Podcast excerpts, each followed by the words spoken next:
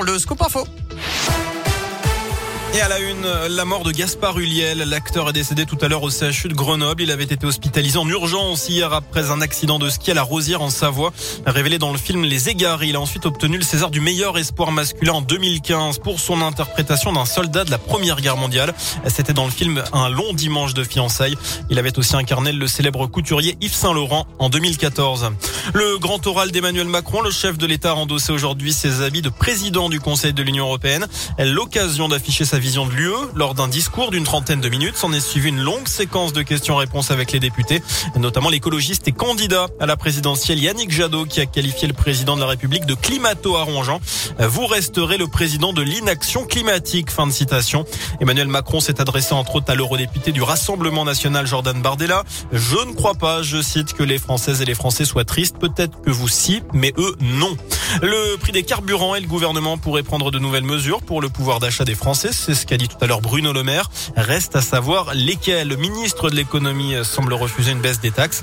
Selon lui, 10 centimes d'euros de moins sur le litre de gazole, c'est-à-dire 5 euros de moins pour un plein de 50 litres. Eh bien, c'est 5 milliards d'euros de manque à gagner pour les finances publiques. Par contre, le barème fiscal de l'indemnité kilométrique pourrait être revu à la hausse pour la prochaine déclaration d'impôt. Les prix des carburants qui ont atteint des niveaux jamais vus ces derniers jours, plus d'un euro soixante le gazole, 1,70€ le samplon 98. Dans l'actu chez nous, un exhibitionniste clermontois condamné à 4 mois de prison avec sursis. Trois plaintes en tout ont été déposées pour des faits survenus en 2020 dans le centre-ville de Clermont. Cet homme de 32 ans se serait exhibé à plusieurs reprises devant des femmes dans la rue et dans sa voiture. L'analyse psychiatrique n'a révélé aucun penchant pervers ni de maladie mentale. Le trentenaire a expliqué à la barre euh, qu'il s'était inspiré de films pour adultes.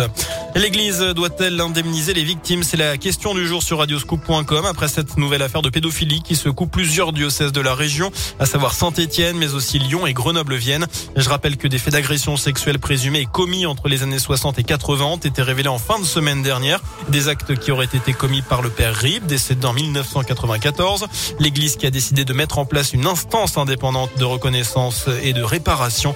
Elle sera opérationnelle en février. D'ici là, les victimes sont invitées à se faire connaître. Des cellules d'écoute ont été créées.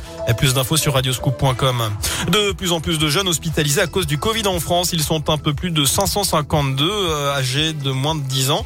Parmi eux, 91 se trouvent en soins critiques. Ils étaient seulement 6 il y a 3 mois. En cause, selon les spécialistes, la contagiosité du variant Omicron et une ouverture et une couverture euh, vaccinale chez les petits qui reste à ce jour très faible. Enfin, du sport du foot, un match à rejouer ce soir au stade Montpied pour Clermont.